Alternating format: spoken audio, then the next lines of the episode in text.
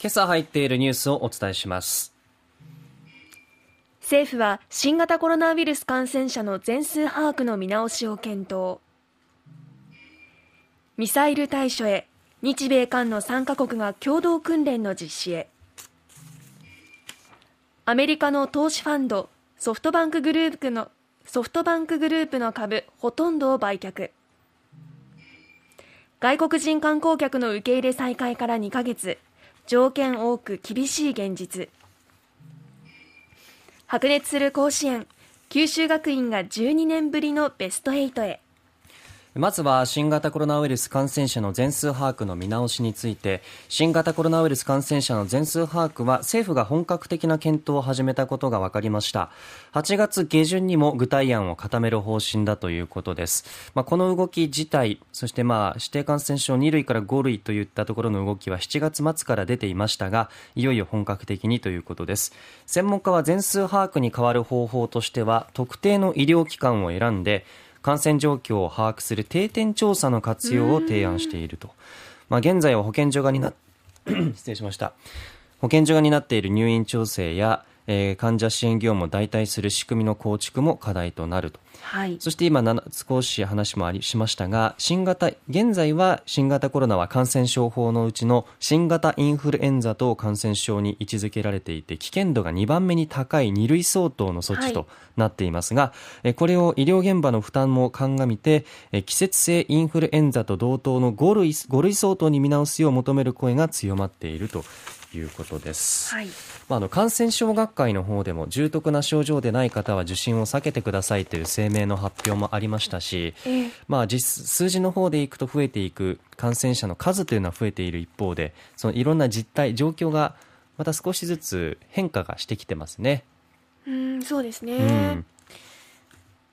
ろしいですか？はい。では次はミサイル対処に向けて、えー、日米韓3カ国が共同訓練の実施の話題ですが、えこちらは浜田防衛省が16日日米韓3カ国アメリカのハワイハワイ周辺でイージス艦による弾道ミサイル対処の共同訓練を8日から14日にかけて実施したと防衛省で記者団に発表しています。北朝鮮による相次ぐ弾道ミサイル発射を踏まえた上でのこの訓練ということです、はい、3カ国のミサイル関連の共同訓練の公表は2017年の12月以来およそ4年8ヶ月ぶりまあ、改めて公表されるということは少しそういうことを慎重にならなければいけない時期なのかなといろんな想像も浮かびますが、えー、それの理由の他にもですね中国が日本の排他的経済水域内に、まあ、弾道ミサイルを発射したことも強く非難しておりましてまあ、今は中国の動き非常に大きなところがあると思います。尖閣諸島周辺でも領海の侵入が3日連続起きていたりとか、えー、そその辺りでも123日連続で中国船の確認がされている。そして台湾有事なんて言葉も最近は飛び交っていますよね、はい、ですのでここでしっかりと動きを取ることによって大きな隔たりにならないように調和が乱れないようにというところが狙いとしてあります、うん、えー、浜田防衛省は自由で開かれたインド太平洋の維持強化に向けて連携強化を日米間でまず図ったと。今後も引き続き3カ国の連携を深めていきたいと記者団に述べているようです。そしてアメリカの投資ファンドソフトバンクグループ株のほとんど売却という話題ですが、はい、まあ、先日ソフトバンクグループが大きな赤字になったというニュースがありましたよね。えええー、2022年から4月2020年の4月から6月期の連結最終損益があ2四半期連続で赤字合計で5兆円を超える巨額の損失を計上したと。規模が大きいですよね。そうですね。やはりまあ会社の規模自体も大きいところでありますけれども、えー、まあ、そこからいろいろと持ち株を売却したりとしてなんとか保って、まあ、動きを見せているソフトバンクグループではありますが、まあ、こういった動きの中でアメリカの有力のアクティビスト、まあ、物言う株主という表現されるそうですが、はい、積極的にこの経営にかたあの加わっていく株主のことを物言う株主と言われますが、はい、エリオットマネジメントが保有するソフトバンクグループの株式をほぼすべて売却すると決めたということです。まあ、あのソフトバンクグループは先ほどの赤字損益の話もあって株価が2021年の3月までは直近で一えー直近の高値の1万695円をつけていたんですが、それ以降失速しまして、えー足元ではおよそ5700円と水準が半分に落ち込んだ。ですので、こういったことを受けて、先行きの不安から、えーエリオットマネジメント、株主はほぼ全てを売却と。ですので、また次の一手であったり、ソフトバンクグループ自らが持っている株の動きというところは非常に重要になっていく。まあ、あの、ソフトバンクグループというと、福岡からするとまた感覚できない、ホークスの存在が浮いてきますけれども、はい。まあ、あのコロナ禍の時っていうのは、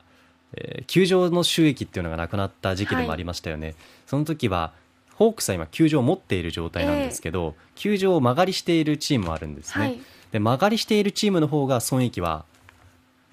あまり不安抑えられて。大丈夫だった状態、逆にホークスのような球団っていうのはグループ会社が大きいから入らない分を補填してきたそうなんですけど、うん。まあ、こういって大手が大手の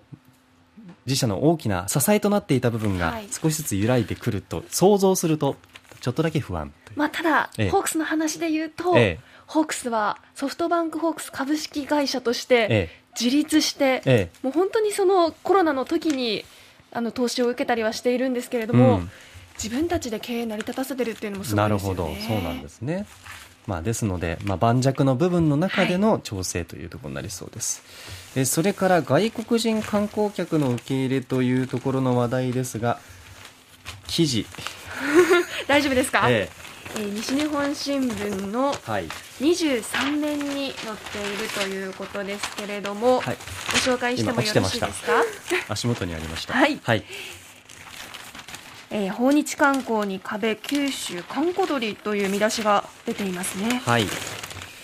まあ、世界的に感感染拡大で停止していた外国人観光客の受け入れですが、およそ2年ぶりに再開されて10日で2ヶ月を迎えています。えー添乗員同行のパッケージツアーに限られているという限定の条件もありますので、うん7月末までの来日は全国でおよそ8100人にとどまっているとはいいうことです。まあ、第7波によって日本国内の新規感染者が3週連続で世界最多となる中で、なかなか九州にも外国人観光客戻っていない我慢の時期と。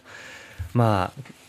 場所によっては個人客が中心の場所ところもありますし、えーえー私の地元別府もその一つだそうです。ですのでね。先ほどお伝えしたような全数把握の見直ししかり、